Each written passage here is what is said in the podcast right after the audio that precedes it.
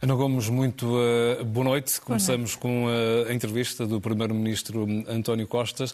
Certezas e uh, incertezas que deixou nessa entrevista, no seu entender? Sim, incertezas, muita inquietação em milhões de cidadãos, em particular, nos pensionistas, nas suas famílias, também na função pública. Um, e até por não sabermos, por haver um tabu, digamos, há uma parte que ninguém sabe, o próprio governo não sabe, o que é que se vai passar em 24, mas, mas não temos sequer o panorama para o próximo Orçamento de Estado, como aliás o Presidente da República também sublinhou. Eh, em relação às pensões, eh, o Primeiro-Ministro veio confirmar aquilo que se tinha percebido, que afinal a lei que ele há três meses dizia que era para cumprir, afinal não é para cumprir, é para alterar. E e, o, e, o, e, a justificação é de que estará em causa a sustentabilidade da segurança social. O Primeiro-Ministro chegou a dizer que era 13 anos de... Podiam desaparecer. Podiam desaparecer. Sim. Isto é, causa grande inquietação e eu penso que os portugueses todos estarão, a começar pelos pensionistas, obviamente na, na disponibilidade de compreender, se isso assim for, mas é essencial que o Governo demonstre, e até hoje não foi demonstrado. Aliás, na Assembleia da República, a Ministra uh, Trabalho e Segurança Social repetidas vezes questionada, exatamente para apresentar os cálculos que demonstravam que estava em causa a sustentabilidade da Segurança Social, não o fez. E é bom que o faça rapidamente, porque senão, de facto, os cidadãos... O facto de não fazer pode levar os cidadãos, o país a pensar... A descrerem, e, uh, e, não, e não é bom para o Governo, obviamente. Depois, tudo isto foi e até o Presidente da República, não é? Que fez aquilo que o Ricardo Aruz Pereira chamou a, a promulgação precoce, mas depois veio, deve ser arrependido, e veio dizer que era de facto indispensável que o Governo apresentasse os cálculos uh, para essa análise tão pessimista uh, sobre a sustentabilidade da segurança social. O, o, segundo elemento uh, muito preocupante é o relacionado com a função pública. O Primeiro-Ministro anunciou como referencial, digamos, de aumento, isto ainda vai ser objeto de um processo negocial, mas 2%. Ora, isso é, obviamente, uma, é uma inexistência. Um rombo nas finanças dos funcionários públicos, que, que, que, já estão há imenso tempo a perder e, e, e, e que estão a perder este ano com a inflação, entre 7% e 8% e que para o ano perderão, eh, dependendo do que ela vier a ser. Eh, e, isto, e que é mau, é mau, é contraproducente, é, é mau politicamente, enfraquece o serviço público. Já temos tantos problemas, dos médicos, aos professores, os professores. É uma forma de tornar a situação a, a justiça, vez, os funcionários, a, segurança, as forças armadas. É, é cada vez pior e, e aí a justificação é não podemos criar uma espiral inflacionista. Mas estamos aqui a, a, a contar que as pessoas uh, sejam enganadas, porque toda a gente sabe que não é por efeito da procura que temos este, este, este problema da inflação hoje. É o contrário, é por causa da oferta. E o papel dos governos, do nosso também, era justamente procurar controlar a oferta. Controlar, negociando preços, por exemplo, para os combustíveis com novos fornecedores, gás, uh, petróleo, etc., o que fosse, ou, um, ou, ou, controlando, por exemplo, os preços dos produtos alimentares que estão a, a escalar, uh, etc. Portanto, uh, isto tudo, ainda por cima, com o contexto da, da, das taxas de juros a subir, por uma política completamente errada do Banco Central Europeu, completamente contraproducente, aterradora mesmo. É, é o Expresso que calcula que, por exemplo, quem tenha um empréstimo de 150 mil euros pode pagar uh, cerca de 59% mais de prestação. Não há condições para, não, dizer, para os agregados familiares portugueses isto é poderem é desastroso, Isto é austeridade na versão pior. E eu uh, para além de esperar que o governo, por exemplo, esteja também eh, a fazer barulho em Bruxelas ou em Frankfurt, junto do Banco Central Europeu, porque isto não pode ser. A própria senhora Lagarde, quando anunciou, no fundo sabia que aquelas medidas são desastrosas. Quem vai ganhar são os bancos, são as, eh, as sociedades de, de financeiras, são os, os, fundos imobiliários ou de capitais e, os, e as famílias, as pequenas e médias empresas vão, vão isto, e as consequências políticas são desastrosas. Olha, mais uma vez eu tenho aqui que citar Carlos César, que tem vindo a, a, a avisar. Quer dizer, se praticam políticas de direita, uh, estranguladoras uh, das condições de vida com dignidade das famílias e do próprio crescimento do, do país, bem, estamos a alimentar a extrema-direita, não é? Uh, eu eu, eu, Os indicadores de pobreza continuam a. Os indicadores de pobreza é outra. Valores outra, históricos. Outro aspecto assustador. Esta semana tivemos dados uh, uh, de, a nível europeu que demonstram que houve 12 países da União Europeia que, durante a pandemia, conseguiram diminuir a pobreza.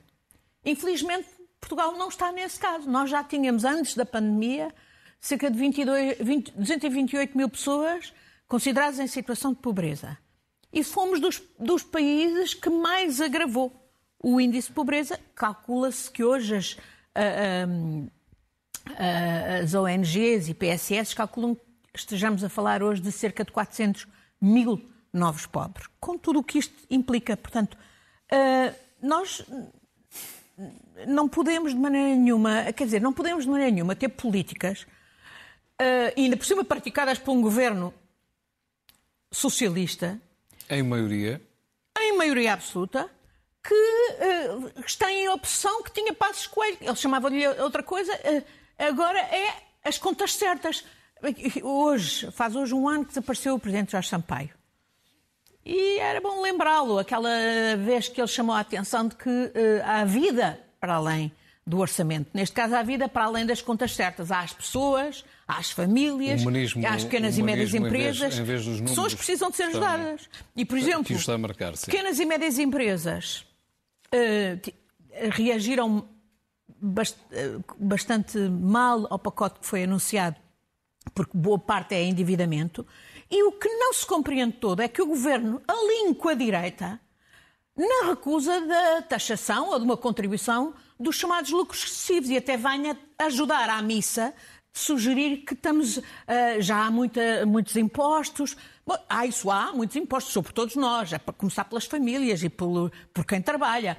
Mas justamente o que se pedia é que aqueles lucros que estão para além dos impostos taxados, que são os tais lucros caídos do céu uh, uh, faraónicos, que sejam taxados ou que haja uma contribuição que vá, por exemplo, deles diretamente, por exemplo, para as pequenas e médias empresas. Os rendimentos de capital não são então afetados? É, não, é, que é, é a própria e, senhora van der Leyen, que é de direita. Deviam ser afetados de, de uma outra forma. Porque é não, que não a senhora van der Leyen, que é de direita, no discurso sobre o Estado da União esta semana disse claramente é errado que haja empresas petrolíferas, de grande distribuição alimentar, bancos, etc., que estejam a fazer lucros faraónicos à conta da guerra e às costas dos cidadãos. E, portanto, que ela, ela falava em 33% de, de, de, de taxa. Ainda ficam com 50, 67%. E, eu, eu, na minha opinião, devia ser até ao contrário. E, e podia-se fazer o desvio diretamente, digamos, grandes, dessas grandes empresas para as pequenas e médias, que são as que absolutamente precisam ajudar, ser ajudadas para fazer face à escalada dos preços de, de, de, da energia, etc. Portanto, eh, mais do que nunca, eu espero que eh, o Governo agora, com a apresentação do Orçamento de Estado, eh, venha a corrigir e venha, sobretudo, a lembrar-se dessa máxima dita pelo Presidente Jorge Sampaio, que há mais vida Vê sinais. Para além das contas certas. Vê alguns uh, sinais. Neste caso, de, eu dizia do orçamento. De confiança ou mais sinais de, de desconfiança para o que venha? Hum, o governo precisa ter hum, um elan neste momento. Nós precisamos de um governo que, de facto, uh, tenha uma visão de, de estratégica, uh, que apresente com verdade esses elementos à, à, à população, que não dê que não dê oportunidade à, à, oposição para brilhar. Olha, por exemplo, ainda esta semana vimos até o doutor Moedas, Presidente da Câmara de Lisboa, veio dizer que ia mobilizar um fundo de emergência social para complementar eh, para os cidadãos de Lisboa. Um, também veio dizer que ia sentar-se à mesa do aeroporto, quisessem ou não. Um, eh, quer dizer, o governo tem que. De um governo com maioria absoluta e com as condições para governar que este tem, obviamente esperar-se a visão estratégica e coragem e, sobretudo, uma linguagem de verdade e transparência. Uh, até agora não a estamos a ver, mas eu espero que isto seja antes, Antes de, de prosseguirmos para considerar serem as, uh, o falhanço nas promessas deste uh, PS de, de, maioria absoluta, que grandes diferenças é que, é que vê em António Costa, e não só, todo o Executivo, agora que tem a maioria absoluta, para o período anterior, onde Olha, estava um bocado mais muitas... na mão dos partidos de esquerda? Com o tempo que já levamos deste governo, e obviamente não houve propriamente uma grande diferença de, de governo do anterior para este, Uh, embora tivesse havido os constrangimentos, de, enfim, que resultaram do processo eleitoral, etc. Uh, ah, já era mais tempo termos, uma, termos a noção de, uh, de opções estratégicas para as diversas áreas de desenvolvimento e, designadamente, em aplicação dos fundos europeus que aí temos. Agora, parece que para a saúde, parece que agora se abre uma, uma, uma oportunidade. Vamos ver. Mas há outras coisas em que eu vejo que o Governo não está a cumprir. Por exemplo, o Governo disse, o Primeiro-Ministro disse várias vezes que não ia tirar partido, digamos, da maioria absoluta e não ia. Uh... Ora bem, ainda esta semana. Não ia ter uma posição absolutista. Ora bem, eu preocupa-me, por exemplo, ver que esta semana o PS ficou sozinho a votar uh, a favor de uma mudança de competência, digamos, de transferir o ponto focal, o contacto focal uh, com a Europol e a, e a, e Interpol. e Interpol para o serviço, o secretário-geral do Serviço de Segurança Interna, que está na dependência direta do Primeiro-Ministro. Uh, que, o, que, mais nenhum partido tenha acompanhado o PS preocupa-me e que o PS vá por diante neste projeto que suscita tantas questões de legitimidade e que até é perigoso do ponto de vista da separação de poderes. Hoje é este Primeiro-Ministro, amanhã é outro qualquer.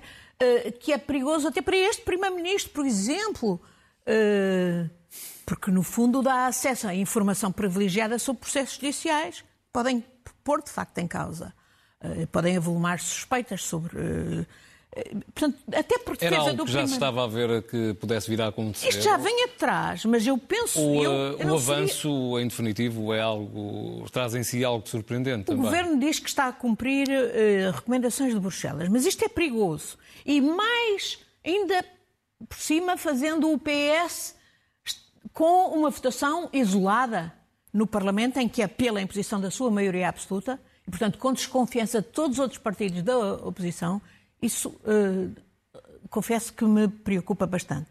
Depois, outro, outro exemplo. Esta semana foi nomeado pelo Ministro das Finanças um novo dirigente para a CMVM, presidente da CMVM, o que lá esteve por razões de saúde, pelos vistos, sai. Eu tenho muitas dúvidas que uma pessoa que vem do setor da banca financeira e do sistema financeiro tenha exatamente o perfil para o papel de regulador e, e, de regulador em questões da maior importância, onde a CMVM tem tido um perfil muito baixo, para, dizer, para ser eufemística, por exemplo, nas questões de combate ao branqueamento de capitais e financiamento do terrorismo. Uh, mas ainda por cima, quando há uma lei, que é o, que é o, o, o Estatuto Regulador das Entidades Reguladoras, que até tem um artigo 17, da Lei Quadro das Entidades Reguladoras, que diz que deve ser cumprida a lei da paridade e quando sai um homem deve entrar uma mulher. E nós até temos aí mulheres nas entidades reguladoras, olha, por exemplo, na Autoridade da Concorrência, há uma que até veio, tem experiência da CMVM, podia perfeitamente passar por lá e que tem, de resto, dado mostras de grande capacidade e de coragem à frente da, da, da Autoridade da Concorrência. Porquê é que não é esta, esta senhora Margarida Matos Rosa que passa para a CMVM e para pôr a CMVM a funcionar como devia e não a ter o um papel absolutamente um, passivo Percebe e porque continua não... a ser eufemista. Não, não consigo perceber. Não consigo perceber e, e, digo isto aqui exatamente com a, a esperança que, apesar de tudo, o que possa ser corrigido ainda venha a ser corrigido. Sim, senhor. Avançamos agora a temas mais abrangentes, saindo do âmbito da, da, esfera, da esfera nacional. Vamos à Ucrânia. Olha, eu já disse aqui várias vezes que acelerar a derrota da Rússia é, de facto, a chave para acabarmos com a guerra que, tanto, que tanto nos está a prejudicar por toda a Europa e, e em particular a Ucrânia, que, paga, que a paga com sangue. Esta semana tivemos notícias, estamos a ter notícias sinistras de, de mais horrorosos massacres nas zonas libertadas, Izium, que se acrescentam a Mariupol, Bucha, Irpin, e, e, com câmaras de tortura também, e, e, e apelos à, à, constituição de um tribunal penal especial internacional para julgamento dos crimes de guerra. Eu penso que isso é absolutamente indispensável porque infelizmente acho que o cortejo de brutalidades, de atrocidades, não vai passar, parar ainda por aqui. Esta semana foi também uma, uma semana de quádrupla derrota de Putin. Eu diria, primeiro, a debandada de Kharkiv, e, e aliás que se está a estender, ainda hoje as notícias são na zona de Kherson, para o sul. o, o, o, flop total em Samarcanda, com a China e a Índia, no fundo, a mostrarem que tinham muitas preocupações e que não acompanhavam a Rússia e o próprio Putin a ter que o reconhecer. Um, a Arménia, o, o Azerbaijão atacar a Arménia, isto só acontece porque, obviamente, o Azerbaijão sabe que a, que a Rússia neste momento não pode como a rata, como a gata pelo rabo e, portanto, é inconsequente e a, e a Rússia não iria apoiar a Arménia. Curioso também que a senhora Pelosi tenha imediatamente ido à Arménia, ainda hoje lá fez uma cerimónia de, de tributo ao genocídio uh, arménio, uh, um, dos arménios, cometido de resto pela, também pela Turquia. E, e, e, o quarto elemento é vozes internas na própria Rússia a levantarem-se, a questionarem a guerra. E hoje já há dias havia o, o Chechen, o Kadyrov, vários outros da, da extrema-direita, de resto, a, a atacarem Putin pela extrema-direita e a questionarem. Mas hoje há uma uh, popstar, aparentemente muito popular na Rússia, uma Ala Pugacheva, que, uh, que toma posição também contra a, a, a, guerra, o que é de, uma, de alguma coragem e que mostra o nível de dissensão que lá vai dentro. Portanto, há muitos observadores que com, admitem uh... que nós possamos estar a assistir em breve ao colapso da própria Federação Russa Vladimir e à desagregação Putin era aí que da queria saber se alinhava com o discurso ainda de, de há dias de van der Leyen que, que dizia Putin vai cair e há de prevalecer a Europa. Há muitos analistas políticos e militares conhecedores da Rússia que dizem isso, mas também há outros que dizem que isto ainda pode levar bastante tempo. A percepção também é do grande perigo. E não é por acaso que o presidente Biden, ainda ontem deu uma entrevista ao 60 Minutes, a dizer nem lhe passe pela cabeça usar armas nucleares ou químicas, táticas ou, ou químicas, porque obviamente isso desencadearia uma reação. E eu espero que o Presidente Biden minite, não seja como o Obama, com as linhas vermelhas em relação à Síria, que depois foi um flop total e que, aliás, isso também, eh, fez o jogo da própria da claro, Rússia, não é? Claro. Há também uh, relatos, alguns relatos que dão conta de grandes dificuldades operacionais no terreno por parte da, da Rússia, já Sim, necessitarem de buscar só... chips, máquinas de lavar roupa, Exato. frigoríficos uh, e não só essas máquinas, para, para poderem uh, avançar na guerra. Não só essas máquinas que eles roubaram e que queriam levar, mas as próprias máquinas de guerra que eles estão a deixar munições e máquinas de guerra que estão a deixar intactas, tanques, etc. E um homem daquela dimensão, encurralado a este ponto? Mostra que, de facto, a, a, a, balela, para, para a história da, do poder militar russo era uma balela, não é? Uhum. Uh, e, que, e que, que, o país é disfuncional. Ele, ele Ainda hoje eu via que alguém dizia a razão porque ele não, não determina e resiste a determinar uma mobilização geral é a mesma porque ele resistiu a determinar uma vacina obrigatória, vacinação obrigatória. É porque ele sabe que não controla o país. Bem, eh, eu penso que sim, que a senhora van der Leyen, no Estado da União, tomou a posição certa em relação à Ucrânia. Também penso que foi muito importante, exatamente o que ela disse sobre a necessidade da taxação dos lucros excessivos. Outra coisa que eu penso que ela foi muito significativo para a Europa e para, para, Portugal também é a ideia de um plano energético europeu, que obviamente tem que se resolver essa questão das nossas ligações que a França está a bloquear, e isso tem que ser resolvido. Mas uh, a ideia do hidrogênio verde penso que é um, uma área onde nós temos grande potencial e que devíamos aproveitar.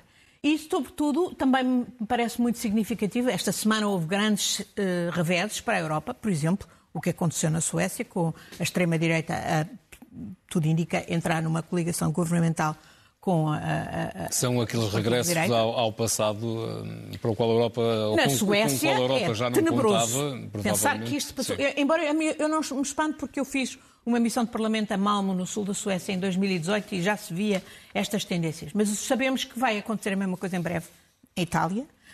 Temos aquele cavalo de Troia que se chama Hungria dentro da União Europeia. Significativamente, hoje também foi anunciado, na sequência das repetidas posições do Parlamento Europeu, e eu estive lá desde que o nosso deputado Rui Tavares fez um relatório a escalpelizar o comportamento antidemocrático da Hungria. Eu estive sempre a dizer que era, era fundamental cortar fundos. Finalmente, hoje a Comissão propô-lo. Vamos ver como é que se vão portar os governos, porque isto ainda tem que ser aprovado em sede de ECOFIN, do Conselho de Ministros. Eis-nos uh, chegados aos últimos instantes. Uh, caminhamos uh, passos largos para, para o final do nosso tempo. Tem também na agenda Angola. Sim. Eu penso que a Assembleia da República não devia ter autorizado o Presidente Marcelo Rebelo de Sousa a ir a Angola nestas condições. Para a posse do Presidente João Lourenço nestas condições, em que, uh, com eleições que, por exemplo, o, o Economist chama the dodgy election, eleição fraudulenta, porque é sabido, até há membros do Tribunal Constitucional angolano que, com coragem, referiram que não podiam avaliar o que nunca tinham visto, que eram as atas dos resultados. Uh, e, e, que o Presidente da República se tivesse permitido, eu espero que o próprio Menet tenha desencorajado, aliás, Ouço que já em relação ao Brasil também houve mensagens nesse sentido, mas o Presidente está de facto numa em que não houve ninguém. É trágico, é, não me representa a mim e muitos portugueses, porque obviamente isto não serve os valores democráticos. E, e é uma vergonha, e eu peço, que, espero que o povo angolano compreenda e desculpe, e desculpe, é, é, porque isto é de facto desastroso e, sobretudo, quando o Presidente comenta tudo e que se permitiu comentar tudo e se recusou, por exemplo, a comentar quando foi questionado por jornalistas portugueses as prisões de jovens, porque, com o pretexto que isso era assunto interno. De facto, é lamentável. E a situação em Angola é, é, é muito má, é muito preocupante. Uh, os jovens angolanos, que são obviamente a maioria, uh, não vão uh, ser enganados. Uh, a UNITA tem procurado acalmar tensões, até diz que vai recorrer aos tribunais internacionais. É evidente que não há tribunais internacionais para, para resolver o tipo de problemas com que ela está confrontada. Vai tomar assento no Parlamento. Esperemos que o, o processo político uh, permita uh, que tudo não resulte em violência. As tensões são tremendas. Restam-nos as notas finais com alguma brevidade.